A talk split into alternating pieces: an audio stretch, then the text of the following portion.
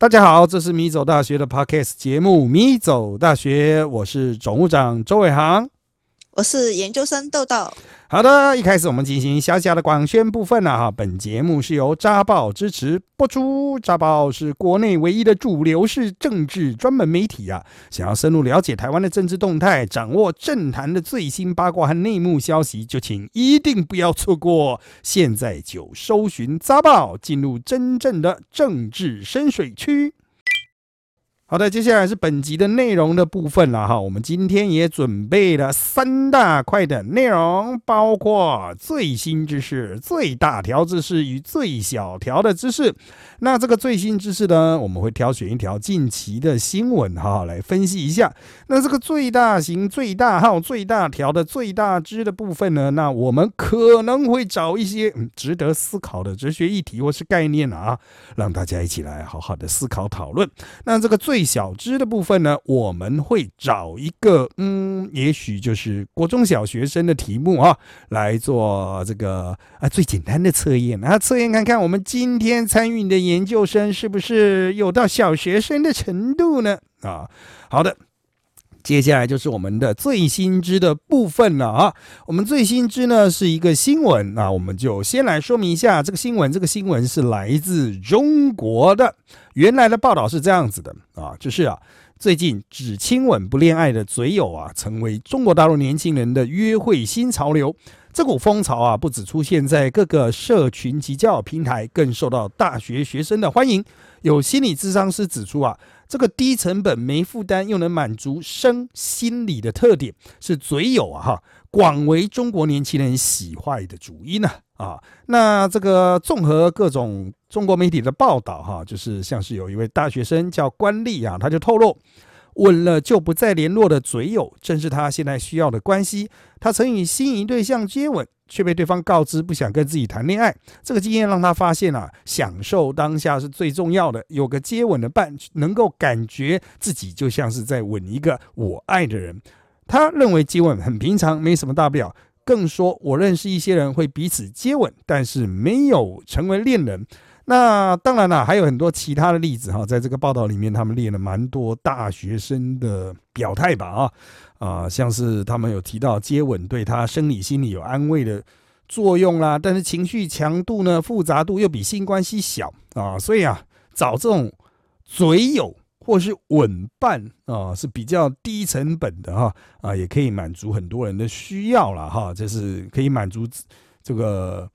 就是在介于性与爱中间的这个部分的需求啊，这两者中间的需求了哈。就是说，他也有人说是因为忙于一些读书啊、求学啊、论文啊、创作啊，所以没有时间精力来维持认真的关系。好的，我们简单整理一下这个新闻哈。所谓的嘴友哈，就是呃，他又跟炮友不一样，算是比炮友要再稍微低一点。炮友就是只有性关系的朋友嘛。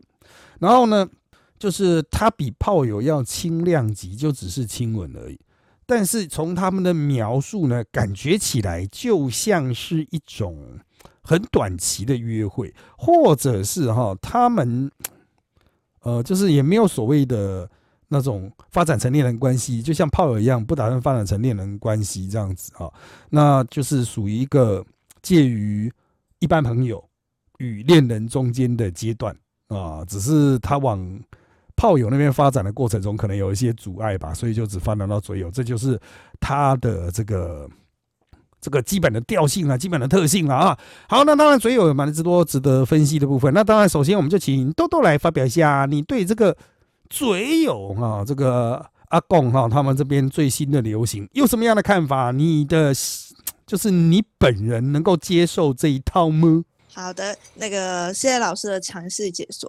呃，因为我刚我看完这篇文章的时候，就是我对嘴友的定义的界定，就是大概是第一个问题是它的界定是只有亲吻，然后一点点的呃一点点的互动，还是说只是亲吻，但我们没有弹性，我们只是寻求一个安慰。那第二点是因为我想要知道这个界定，我才可以跟你讲说，就是是否能满足我，就是我能否接受这件事情。嗯嗯嗯，基本上我就他的这个报道的描述哈，他这个嘴友你可以把它想象成炮友的轻量级啊，就是我刚才有讲过，就是炮友他有个特性，就是他他两个人只做爱，但是没有恋爱关系。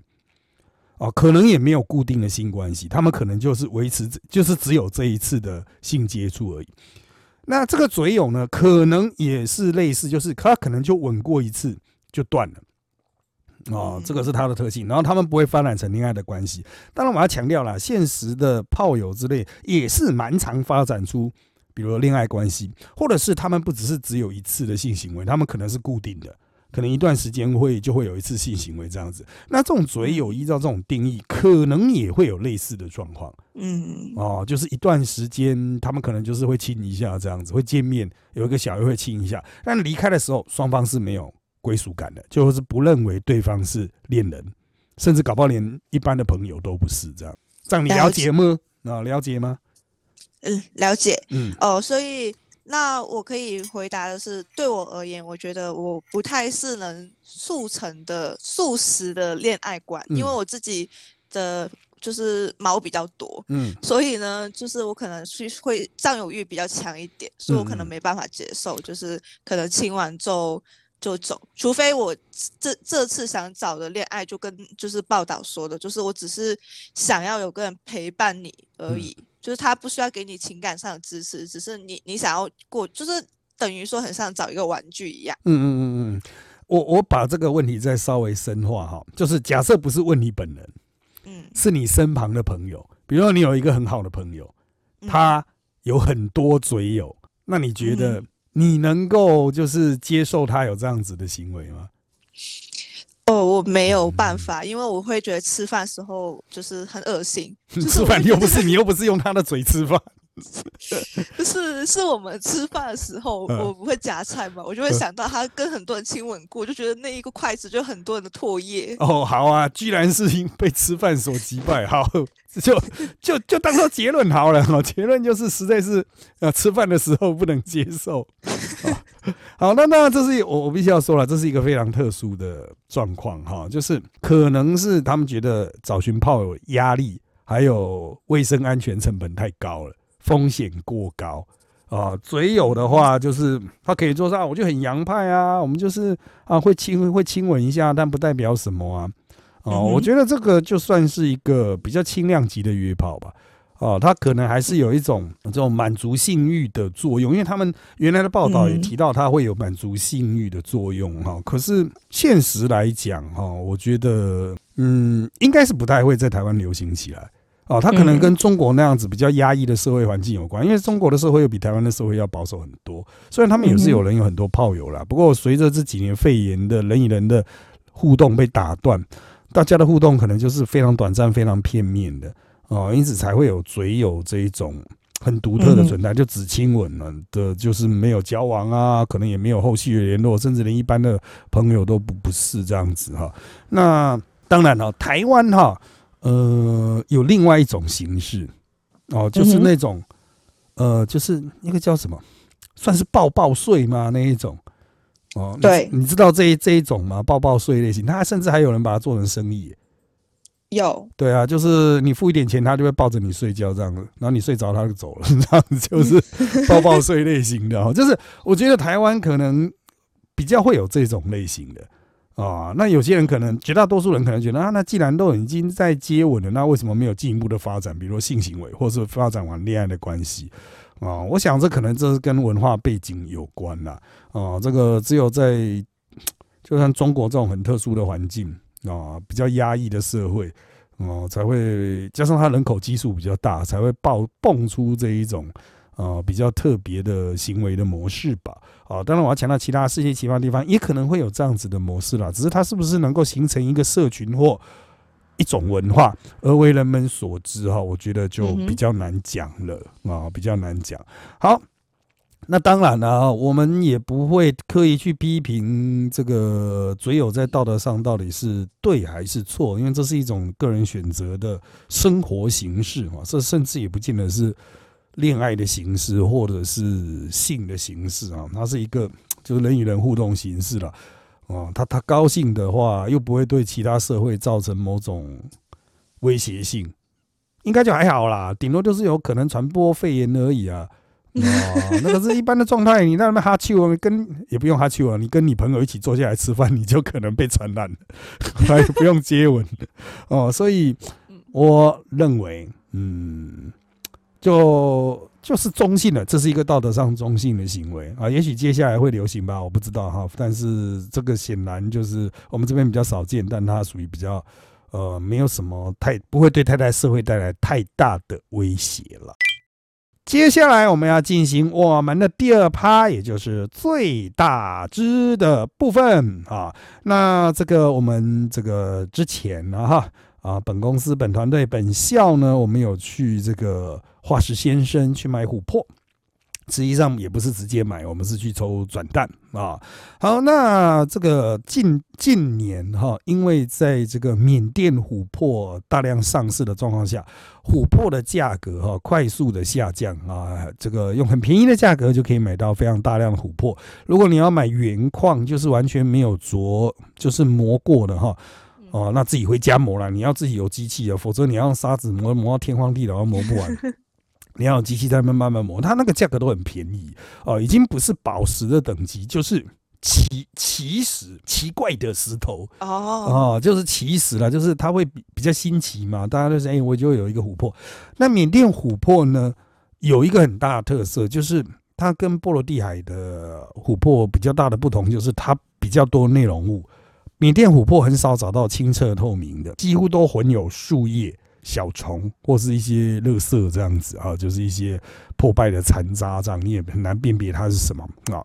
那就作为宝石欣赏，它是没那么美的啊，就还好。但是作为一种科学上的收藏，比如说，哎，我就是这个呃，很喜欢这种啊，侏罗纪啊、白垩纪时代的东西啊。如果有这样个时代，就主要是白垩纪了哈，主要是白垩纪的昆虫。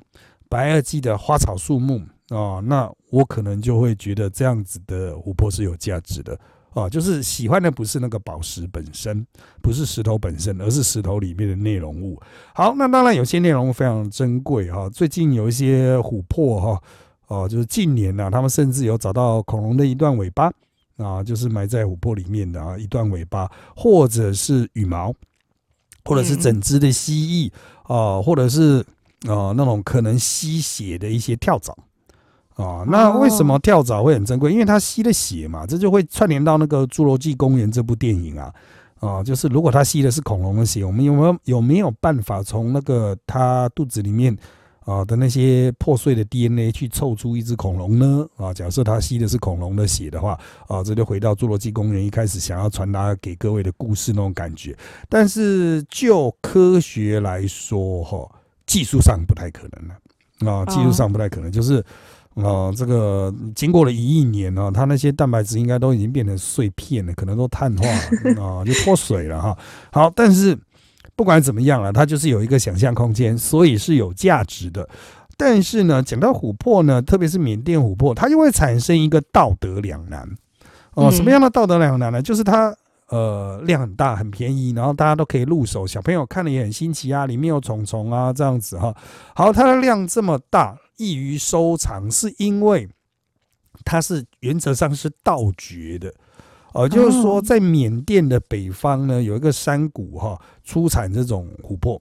可是那个山谷过去长期是由一个分离主义的政权，其实是绝大多数汉人所组成的政权华人所组成的政权，嗯啊，占据那个地方。那他们这个政权就只收很少的那种保护费，就让百姓想挖的就自己去挖。那那些百姓就在那边拼命的乱挖、乱挖、乱挖。他有时候挖的非常深哦，他会挖到地下五十一百公尺深这样子。然后不断的掏空那那附近的地盘，那当然就很危险啊！有时候发生一个矿难，就会很多人死掉啊。那当地的这个分离主义政府也不太管，因为他就是要赚这一笔钱嘛。那这些百姓挖到了琥珀之后呢，就把这些原矿卖给越界来做生意的中国商人。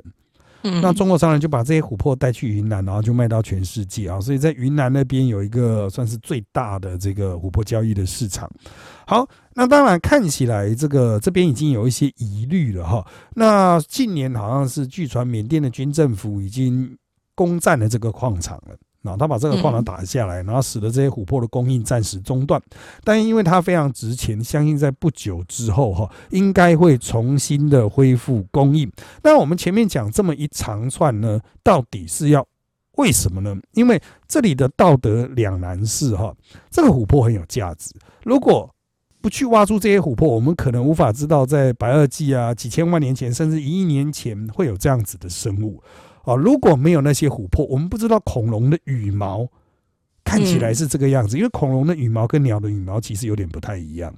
啊，就是科学家正是因为挖掘出了这些呃恐龙的羽毛，哦，才能够辨识说，哦，原来这就是恐龙的这个羽毛的形式啊，哇，那就可以确认，就是说，哦，早期的羽毛会有这样一些特性，这样子啊，好。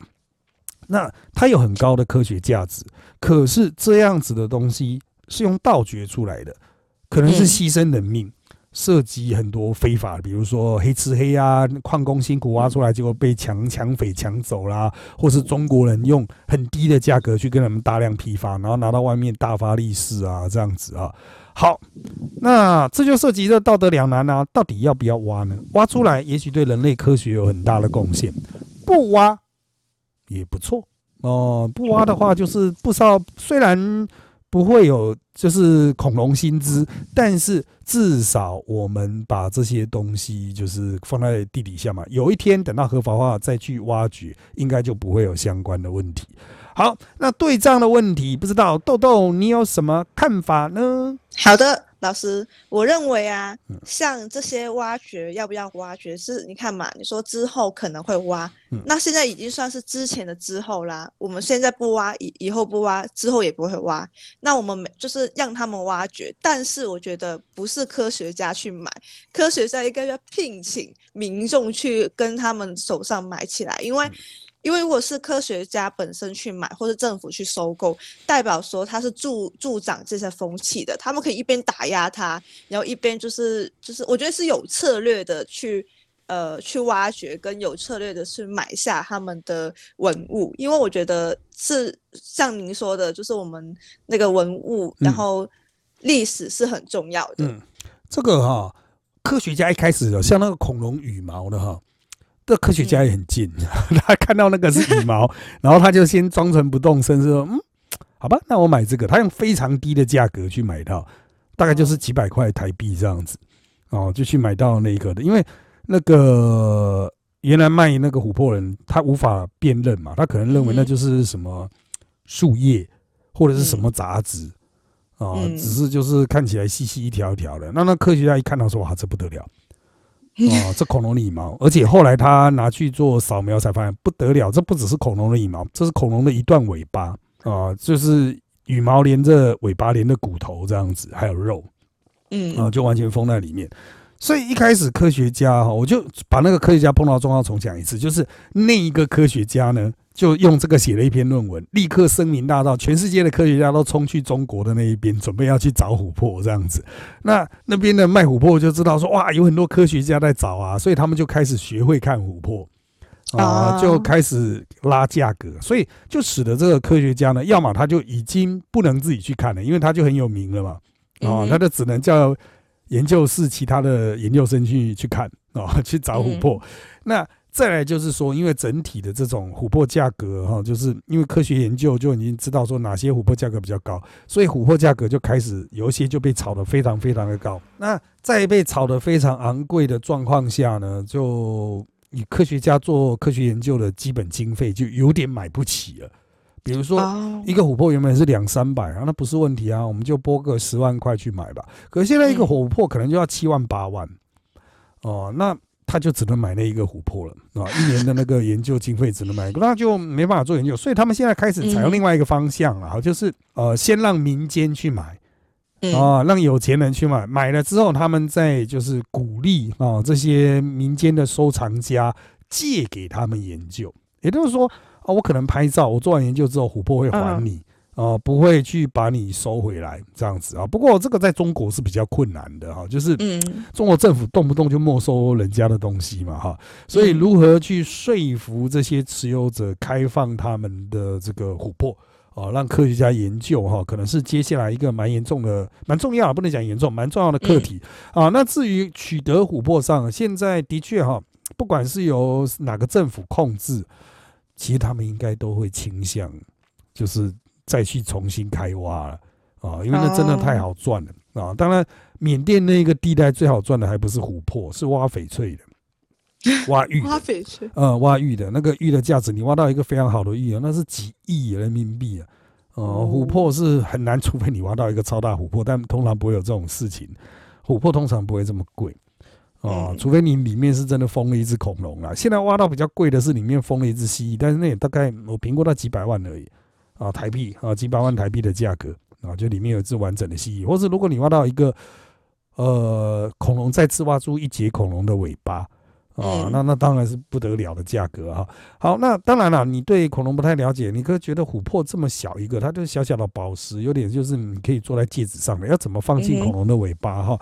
那简单来说，大一点的琥珀它会有鸡蛋的大小，升到鹅蛋的大小，那是很大的琥珀，然后呢非常的昂贵啊，那大概都是可能要破万的哈。那恐龙的小型的恐龙，它其实可能就跟小小的蜥蜴一样，特别是刚孵出来的幼龙。啊，它是小小的，所以它是有可能有一部分的肢体留在这个琥珀里面的。哦，那这个就是接下来就是碰运气啦，就是因为一个东西进入琥珀，然后就是进入树脂啊，就是一开始从树枝嘛滴下来是树脂，它进入树脂，然后它要有一个地质条件啊，比如说它要经过高压哦，去把它压压压压成变成琥珀，否则它就是维持树脂的形态，只要遇热它可能就融化了。啊，那那个东西可能里面的内容物可能就烂掉这样子，哦，所以它需要很多条件的配合了哈，所以原则上很难预期它里面到底会出现什么。但是依照我们现有的有找到的有限的量里面，就已经有非常丰富的所长啊。那接下来应该还是有可能从中找到很多新的科学发现。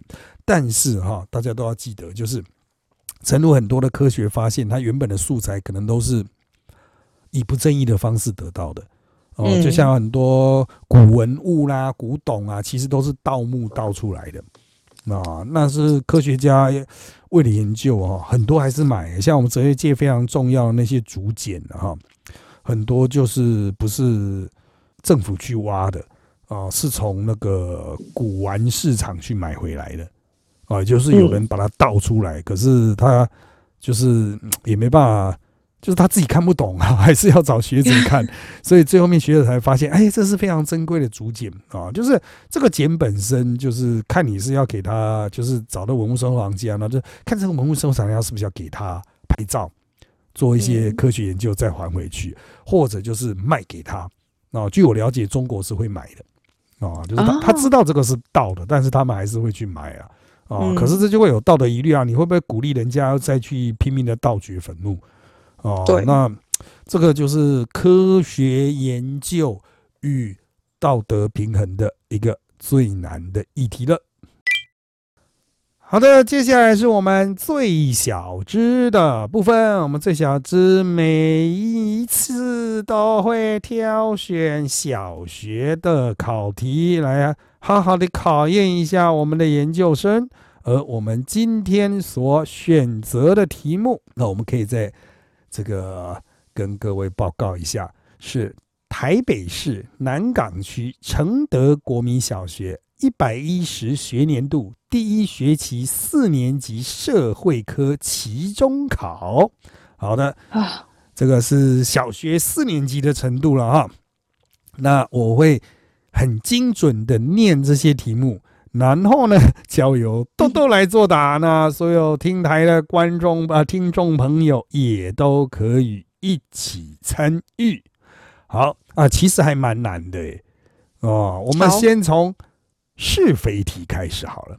第一题啊，当然不是他原来的题目了哈，原来的题目顺序是有另有顺序。那我挑选的题目是这个可能啊，比较考验豆豆的啊，这个效果的哈。好的，请问你居住在旱作地区的农民，由于照顾作物的时间比较短，居民可以分散居住，不用别人帮忙，靠自己的力量就可以完成农事、农作哈。嗯，请问你认为这一题的答案是对还是错？错吧？为什么？因为不可能不靠任何人就可以把自己所有农事都做完。那可是古代的耕田不是就是一家人男人就可以这样去耕耕耕耕耕吗？现在是科技时代啦，有科技的话，为什么还要用自己的劳力呢？嗯，啊，所以你的答案是差差错，错错的话，那他是错在哪哪个部分？就是还是要靠别人帮忙这个部分吗？没错。嗯，我可以很肯定的告诉你哈、我也不知道到底是哪里错，但他答案是错。我也不知道哎、汉作地区的农民应该是指中国北方那样子的吧？嗯、哦，那他们是分散居住吗？应该也是集村吧？我觉得农事应该都是合作类型的比较多啦。哦，还是还是他们的那个耕田务其实是一个时速比较长的。这个我真的不知道，因为这个是很专业的，耕田时速比较长，可是他也没有讲到时速比，啊，照顾作物的时间比较短。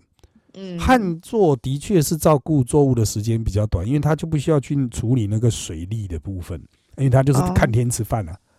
嗯，哦，当然这是我的猜测啦，因为我们并没有小学生的课本啊，哦，没有办法、啊。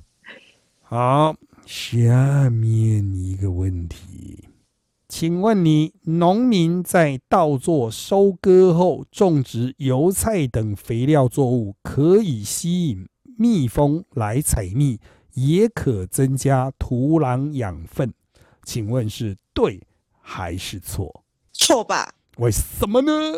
为什么会有蜜蜂啊？啊，蜜蜂，人家就是要飞来啊，关你屁事啊！人家那边就是有蜜蜂，不行吗？好，所以你认为那边是没有蜜蜂的，是不是？对，啊，好的，这题的答案是对的啊，这题答案是对的啊。这个呃，我们有音效，我看看啊，但是我干嘛帮你拍手啊？你因为你根本就答错了啊。这里答案是对啦，就是现在台湾农民在所谓的休耕期间哈，就是收割了之后，他们可能会撒上那些花籽啊，不一定是油菜，但他们就是作为这个观赏植物，那至少让田漂漂亮亮，搞不会有网美去拍照啊。哦，那当然有些说撒油菜是不是要收获也不见得，他就是把它当做是那种肥料，到时候就再把它翻土的时候，就直接把那些菜就油菜啊花什么都搅掉，搅入土中啊，就可以增加土壤的肥力。当然它有花，如果附近的农家是有养蜜蜂的话，那就可能过去采蜜这样子哦。这个在有些地方确实是有的啊，因为我就知道有不少农民的确都是有这个，嗯，就是兼养一两笼的这个蜜蜂了啊，他们会养不多，数量不多，不是那种很大的蜂场，也不是游牧的哈。好的，那下面的这个题目啊是选择题啦啊，选择题，但是它是复选的好，啊，复选的啊，因为豆豆是香港人，所以我就问你原住民台湾原住民的问题哦。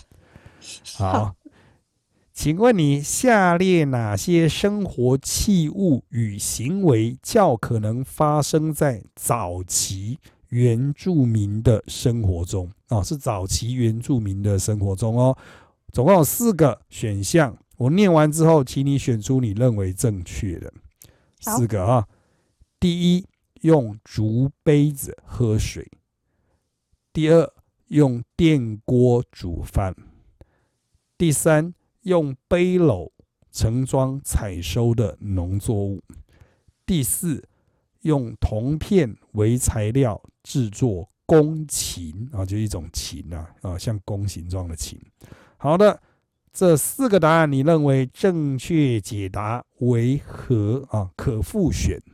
我问一下，嗯背篓是什么啊？哎，背篓就是一个篓子，就是竹子去编成的一个，你可以把它想象成筒子吧。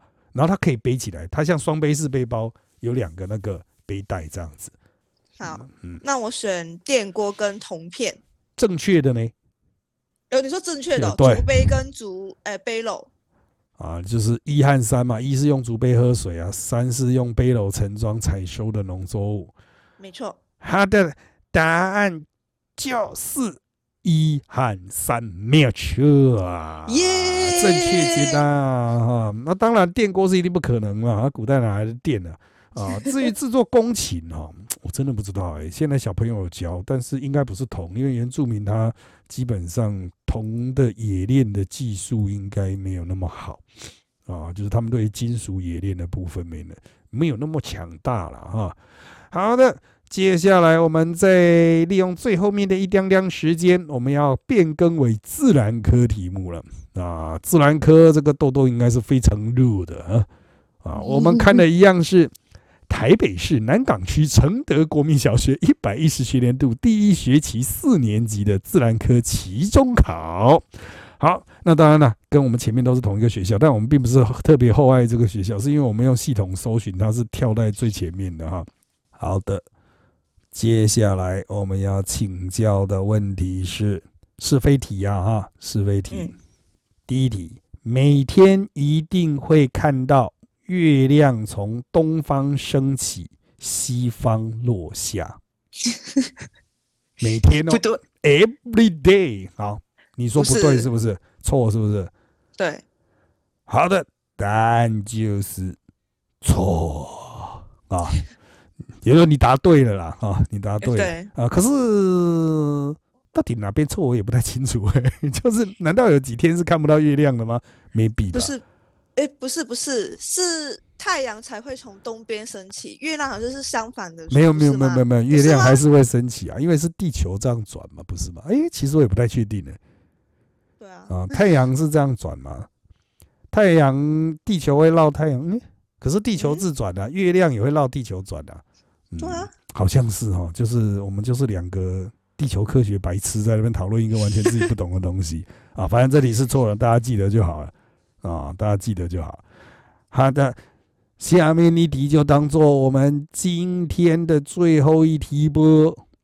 这个题目是：青蛙生活在水边，所以会使用鳃来呼吸。哇哦，有有点困难哦。嗯，是对还是错？